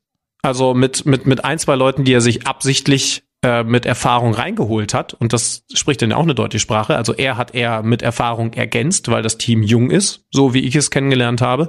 Ne, Danny Rohl, hört euch die Folge an. Das ist der Mann, der im Moment die taktischen Themen mit der Nationalmannschaft nicht nur bespricht, sondern vor allen Dingen auch vorgibt. Also wir haben ja schon ganz viel Jugend drin und das, was da jetzt passiert bei dieser Taskforce, das ist irgendwie für mich schon auch ein bisschen nachvollziehbarer, auch wenn ich kann, verstehen kann, dass man natürlich äh, hinterfragt, warum da keine Frau drin ist, warum da nicht mehr Jugend drin ist, aber warum nicht? Und da kommen dann eben nur solche Leute in Frage. Grundsätzlich Leute mitentscheiden lassen, egal wie du das Ding nennst, Taskforce, äh, Rettungstruppe, ist mir scheißegal, die einfach wissen, wie es geht, ne? Also da kann man jetzt über die einzelnen Namen, zum Beispiel über einen Oliver Minzlaff natürlich diskutieren. Aber wenn ich Rudi Völler sehe, der das ja übrigens nicht nur schon gemacht hat, sondern ja auch schon mal hingekriegt hat, ne? Also wenn man ganz ehrlich ist, ne? Also da, da, da hat schon viel gut funktioniert. Damit hat er sich so ein bisschen gezwungenermaßen aus dieser Taskforce heraus sogar, äh, heraus sogar auf den Trainersessel ge gesetzt. Aber aber ein Karl-Heinz Rummenigge, ähm, Matthias Sammer, also da sind schon sehr sehr viele fähige Leute drin. Und sind wir mal ehrlich, das was jetzt immer wieder durchschwingt, ist doch, ja, wir müssen wieder zu uns finden, wir müssen wieder zu unseren Stärken finden, wir müssen wieder erfolgreichen Fußball spielen. Da ist so viel wieder drin, dass ich verstehen kann, wenn das die ganze Nation offensichtlich will, dass du die Leute ranholst, die dieses wieder überhaupt erzeugen können, denn die waren das damals. Weißt du? Also, ja, also gut, offensichtlich also haben wir auch alle denselben Tenor, dass wir jetzt nicht radikal neues Fußballdeutschland werden müssen, sondern uns wieder auf die Stärken besinnen müssen. Und dann ist es für mich nachvollziehbarer, dass du auf solche Leute setzt. Ja, kommt, glaube ich, darauf an, mit wem du sprichst. Ne? Es gibt auch genug Leute, die sagen, wir haben einfach bestimmte äh, Entwicklungen komplett verpennt und wir müssen uns dringend als Verband, als Fußballnation neu erfinden, um mit äh, den Franzosen und ihrem schier unendlichen, äh, äh, unendlichen äh, Pool. Hast du, hast du unendlich Französisch ausgesprochen? Unendlich, unendlichen Nachwuchspool äh, mithalten zu ja. können und all dem, was da in England passiert und so weiter und so fort. Ne? Also es kommt schon aber, drauf aber an, wie gesagt, ne, da sind wir wieder bei dem Punkt. Ja, äh, Entschuldige, du hast, du hast schon recht, aber, aber ich glaube, dafür sind die gar nicht verantwortlich, weil für die geht's um 24. Ja. Da, da greifst du jetzt nicht genau, in den Nachwuchspool. Das, ein. Das ist ja ohnehin etwas, wo man sagen muss, das kriegst du ja bis 24 jetzt eh nicht geregelt. Also genau. es ist jetzt Dezember 2022, wir kriegen jetzt nicht schlagartig in, äh, in einem Crashkurs plötzlich einen Neuner und einen Rechtsverteidiger da durchgeprügelt. So, es ist halt einfach nur, also ja, Mensch, es ist trotzdem das Jahr 22 und ich, ich bin ein Fan davon, wenn zumindest solche Taskforces, äh, die, das müssen ja auch nicht nur sechs sein, wenn du die sechs unbedingt mit drin haben willst, dann nimm halt einfach trotzdem noch eine der Vorgängerinnen, der aktuellen Bundestrainerin mit rein. Einfach auch, weil das ein bisschen unsere Gesellschaft abbildet. Und Leute, die jetzt ankommen und sagen, ja, aber es geht ja um Männerfußball, ja, guck mal bitte, wie viele Männer beim Frauenfußball trainieren. So, ne? Also das ist einfach kein Argument. Und ich, und da müssen wir auch nicht drum rumreden, habe ich mich auch schon oft genug unterhalten, jetzt auch gerade mit Tabea wieder. Frauen sehen halt manche Dinge auch einfach anders und haben anderen Blick auf Dinge und geben nochmal Input, auf den die sechs Herren vielleicht einfach nicht kommen, weil es dann doch wieder alles äh, eine Altersstruktur ist und irgendwie alle sich sowieso schon über Jahre kennen und so weiter und so fort. Und ich weiß gar nicht, wer es gesagt hat. Man hätte natürlich, ich glaube, Clemens Fritz war es, vielleicht hätte man auch nochmal drüber nachdenken können, auch nochmal in anderen Sportarten nachzufragen, wo es ja auch erfolgreich, wo auch erfolgreich gearbeitet wird. Machen sie wahrscheinlich eh beim DFB in der Akademie, so wie ich sie kenne. Es sind ja alles nur so, so Fragen, die bei mir aufgeploppt sind, aber unterm Strich Klar, du äh, setzt jetzt da Köpfe, zack, zack, zack, mal gucken, wer Sportdirektor wird. Ähm, versuchst auch, das hat ja Karl-Heinz Rummenigge auch sofort gemacht, äh, den Hansi Flick nochmal extrem in seiner Position auch zu stärken. Ne? Sofort ist das passiert und willst jetzt einfach, und immerhin, das ist ja mal ganz nett zu sehen, ähm, willst jetzt einfach mal Fußballkräfte in Deutschland bündeln, um wirklich ein möglichst erfolgreiches Heimturnier zu, äh, zu spielen. Und allein dafür wünsche ich schon gutes ja, Gelingen. Also das ist sehr, sehr deutlich geworden und ich wollte mich jetzt auch nicht klar für diese, für die alten Männer positionieren. Ich finde ein paar, also auch Karl-Heinz Rummenigge mit all dem, was da in den letzten Wochen über ihn berichtet wurde, ist zu hinterfragen, aber, aber ich, ich will nur die andere Sichtweise ranbringen und sagen, dass es schon auch, auch Argumente dafür gibt, die, die Leute da jetzt zu haben und, und dann muss ich eben sagen, dann weiß ich auch einfach zu wenig, was denn jetzt genau ihre Aufgabe. Vielleicht haben sie, also, ne, also es gibt auch die, also vielleicht ist es auch mehr so der Altenrat, ne, also, also die, die, die, die Wirtschaftsweisen quasi, das jetzt als Fußballmodell, ähm, und, und am Ende Darf aber Danny Röhl weiterhin sagen, zusammen mit Hansi Flick logischerweise, äh, ob jetzt Drei- oder Viererkette gespielt wird. Ne? Gehe ich mal schwer von aus und dann ist das schon äh, viel heterogener, als man das im Moment sieht, wenn man nur auf diese ja. Truppe guckt. Ich würde sagen, das war Kicker Meets Saison für diese, für diese Ausgabe. Ähm, Schlübenmann, wenn es nach mir geht, dann kommt die Folge nach dem Finale und auch so ein bisschen ja die, ich sag mal, die die Rückblicksfolge auf dieses Turnier, was ist es für ein Turnier gewesen, ne? ähm, dann äh, werden wir sicherlich auch wieder einen äh, Reporter vom Kicker mit dabei haben und so. Die kommt gerne im Laufe des Montags, weil du kannst dir vorstellen, wenn hier Sonntag mit dem Magenta TV-Team der Hammer fällt nach dem Finale, dann gibt's vielleicht noch mal einen kleinen Schlummertrunk. Deswegen wäre ich jetzt für Montag, wenn das für dich okay ist. Bevor ich dann zurückfahre nach Leipzig, nehme ich die hier noch irgendwie Es auf. ist, weil ich sowieso nicht ändern kann, für mich völlig okay. Ich würde einfach nur, weil ich es kann, die Bedingung stellen, dass du dann wenigstens einen Ton, es ist mir völlig egal von wem. Du bist der investigative Journalist, der immer ein Mikro dabei hat, ein Ton von den Leuten, mit denen du dann da abends noch anderthalb Bier trinkst, einfängst. Ich, äh, du darfst dir aussuchen, da hast du das Gespür für, we, von wem es sein wird. Vielleicht ist es nochmal Ittrich, vielleicht ist es der Capitano, I don't know. Aber wenn du da nochmal ein bisschen ergänzen kannst und wir Zuhörer, denn das sind wir ja in erster Linie bei deinem Kicker Meets the Zone Podcast, uns am Montag darauf freuen können, dass du noch ein bisschen was Mehrwertiges mitbringst, dann hat sich das ja auch alles gelohnt und wir, wir warten noch ein bisschen länger auf die Folge am Montag. Ich habe übrigens noch eine schamlose äh, Cross-Promo äh, in eigener Sache und du, glaube ich, auch noch, äh, sollte ich dich unbedingt dran erinnern, noch an eine Cross-Promo für deine Sendung. Ich möchte einmal noch darauf hinweisen, wir haben ja so viel in unseren Bundesliga-Folgen, jetzt bei der WM kurioserweise ein bisschen weniger, über den VAR gesprochen. Ne, zwei Sachen. Ich empfehle erstmal das SZ-Stück, was heute erschienen ist, zu etwas angepasstem Weltbild, was die FIFA in die Welt hinaus sendet. Da geht es nicht nur darum, dass man keine Flitzer zeigt, sondern dass sich die Kollegen der SZ auch ein bisschen darüber mokieren, dass man ein paar eigentlich spielentscheidende Szenen, zum Beispiel ein vermeintliches Foulspiel der Franzosen vor dem ersten Tor nicht zeigt. Äh, der Kollege Thomas Kistner, du hast jetzt zuletzt seinen Auftritt bei, äh, bei Lanz und Precht im Podcast empfohlen. Da ist jetzt also ein Artikel dazu erschienen, ähm, wo sie sich damit auseinandersetzen, was für Bilder von dem Spiel sendet die FIFA eigentlich in die Welt. Möchte ich als erstes empfehlen. Wenn ihr dann noch ein bisschen Zeit habt, würde ich mich freuen, wenn ihr die noch sehr aktuelle Folge von Menschiri hört. Ich habe nämlich mit Dr. Jochen Drees, der ist ja beim äh, DFB für den VAR zuständig, ein langes Special gemacht, wo wir über die Hinrunde gesprochen haben, was da los war, was deutlich besser laufen muss. Da hat er auch viele Dinge ganz klar benannt, auch nochmal Zahlen mitgebracht und ich glaube, das bringt uns allen nochmal einen ganz guten Einblick in bestimmte Prozesse, die da rings um so ein Spiel beim VAR äh, ablaufen, denn da sind für mich auch nochmal ein paar Dinge etwas klarer geworden. Und Alexander Schlüter möchte noch auf Folgendes hinweisen. Inside Football. Mittlerweile ja etabliertes Format bei uns auf The Zone. Es gibt mittlerweile Folge drei seit einigen Tagen und es könnte nicht aktueller sein, denn gerade eben ist die Uhr umgesprungen auf 0 Uhr 0 und damit schreiben wir den 15.12. Ein Tag, der ich glaube, wichtiger ist, als die meisten von euch denken, denn es wird eine Empfehlung für ein vielleicht komplett veränderndes und zwar Fußballwelt veränderndes Urteil geben. Ich rede von der UEFA, ich rede vom Europäischen Gerichtshof und ich rede von dem, was wir alle mal als Schimpfwort Super League kennengelernt haben. So, jetzt habt ihr viele Fragezeichen über euren Köpfen. Ich versuche euch das zumindest mal grob anzureißen. Den Rest erfahrt ihr dann in der neuen Folge Inside Football. Die Super League, die ist nicht tot, obwohl man ja eigentlich denkt, ja gut, die hat damals diesen Mist versucht und dann ist es zum Glück gescheitert. Nee, die existiert seitdem. Und was sie jetzt an Plan B ausgepackt haben, ist sehr viel handfester, als ich, sage ich euch ganz ehrlich, bislang gedacht habe. Denn sie warten darauf, dass die Richter im Europäischen Gerichtshof das Urteil darüber fällen, ob es eigentlich erlaubt ist, dass die UEFA gleichzeitig der Inhaber, also der Rechteinhaber, als auch der Ausrichter der Champions League sein dürfen. Die sagen nämlich, nee, das ist eine Monopol Monopolstellung, die ist eigentlich nicht erlaubt. Also um euch mal das erklärende Gegenbeispiel zu geben, der DFB veranstaltet ja auch nicht die Fußball-Bundesliga, dafür gibt's die DFL. Das ist in Spanien ebenfalls so, dass es da zwei unterschiedliche Parteien gibt, das ist in Italien so, in Frankreich so. Nur bei der Champions League macht's die UEFA selber und verbietet natürlich darum genau sowas wie die Super League ganz schnell und droht Vereinen mit Strafen etc., was eigentlich ja gar nicht erlaubt wäre. Das heißt also, jetzt wird entschieden, ob das eigentlich rechtens ist, während sich alle schnell darüber und kurz darüber und zwar zu Recht darüber aufgeregt haben, was die Super League damals gemacht hat, gibt es jetzt ein Urteil, das überhaupt den Markt so öffnen könnte, dass die Super League einen zweiten Anlauf machen könnte. Und ich sage euch,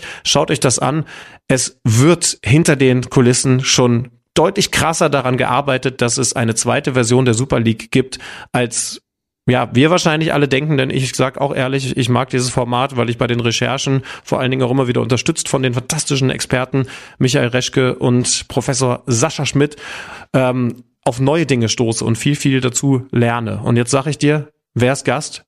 Einer aus der Taskforce, Rudi Völler und Bernd Reichert, ein Gesicht der Super League. Ah, krass. Ah ja, also Inside Football auf the Zone. Und dann machen wir die ganze Sache noch rund mit dem Kommentar auf kicker.de. Ciao Bela zum Abschied von ZDF-Kommentator Bela Reti von Christoph Laskowski. Denn das war heute das letzte Spiel einer der prägenden Stimmen meiner fußballerischen Sozialisation. Und das ist ein sehr schönes, äh, ein sehr schönes Ciao. Das könnt ihr auf kicker.de lesen. Ja, das lest euch gerne durch. Hab ihn übrigens vor einer Weile getroffen und er hat gesagt, er kommt gerne mal hier vorbei. Ja. Er, er hat kommt ja jetzt vorbei. Zeit. Ja. Bellaretti, habe ich dir noch nicht verraten. Kommt ne? hier im Podcast vorbei? Ja, freu dich mal drauf. Super. Mit, mit seiner typischen Art, naja, ich habe ja demnächst Zeit. Also Bela, wir freuen uns auf dich. Ich glaube, da gibt's einiges zu erzählen. Euch erstmal ein paar schöne Tage, ihr habt ja gehört. Wenn Zander wieder nüchtern ist, dann gibt's die letzte Folge und zwar die Finalfolge Kicker Meets The Zone WM Spezial. Ich habe nur gesagt Schlummertrunk. Das könnte auch ein Pfefferminztee bei mir sein. Bis Montag. Ciao. Ciao. Kicker meets the Zone, der Fußball-Podcast. Präsentiert von Tipico Sportwetten mit Alex Schlüter und Benny Zander.